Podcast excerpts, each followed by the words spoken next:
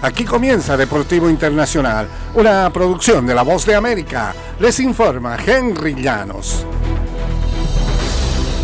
La decimonovena edición de los Juegos Panamericanos se está realizando en la capital de Chile desde el 20 de octubre y será hasta el 5 de noviembre. Participan 41 naciones y durante 18 días se disputan competencias donde hasta este momento Estados Unidos es el país que lidera el medallero de las 18 ediciones disputadas hasta el momento y en la última edición de Lima 2019 no fue la excepción, pues Estados Unidos consiguió 293 medallas.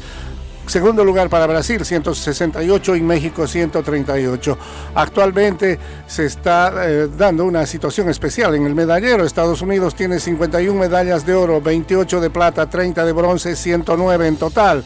México con 22 de oro, 13 de plata, 15 de bronce, 50 en total. Y Canadá con 20 de oro, 20 de plata, 18 con 58 en total. Y la NFL está observando a los árbitros y realzará a los oficiales como lo hacen con los partidos en horario estelar.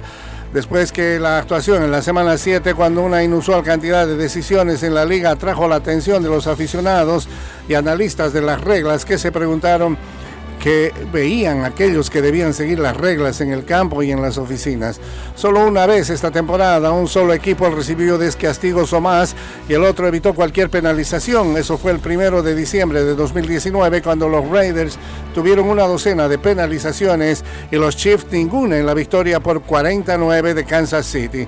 Ahora Van dos encuentros. Miami ha recibido 10 pañuelos para castigos que sumaron 70 y los Eagles ninguno en su victoria por 31-17 y esto está llamando la atención de las autoridades.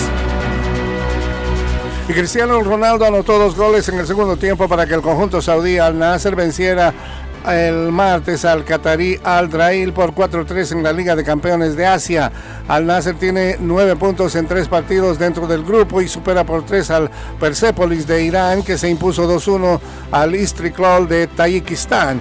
Un taconazo de Cristiano abasteció a Anderson Talisca para que abriera el marcador. Sadio Mané amplió la diferencia antes del intermedio. Un zurdazo combado del astro portugués desde fuera del área presentó el 3-0 y también completó con el 4-0. Cristiano intervino otra vez con 9 minutos por jugar, remató de volea hacia las redes y Al resistió tras un tiro de Michael Olunga.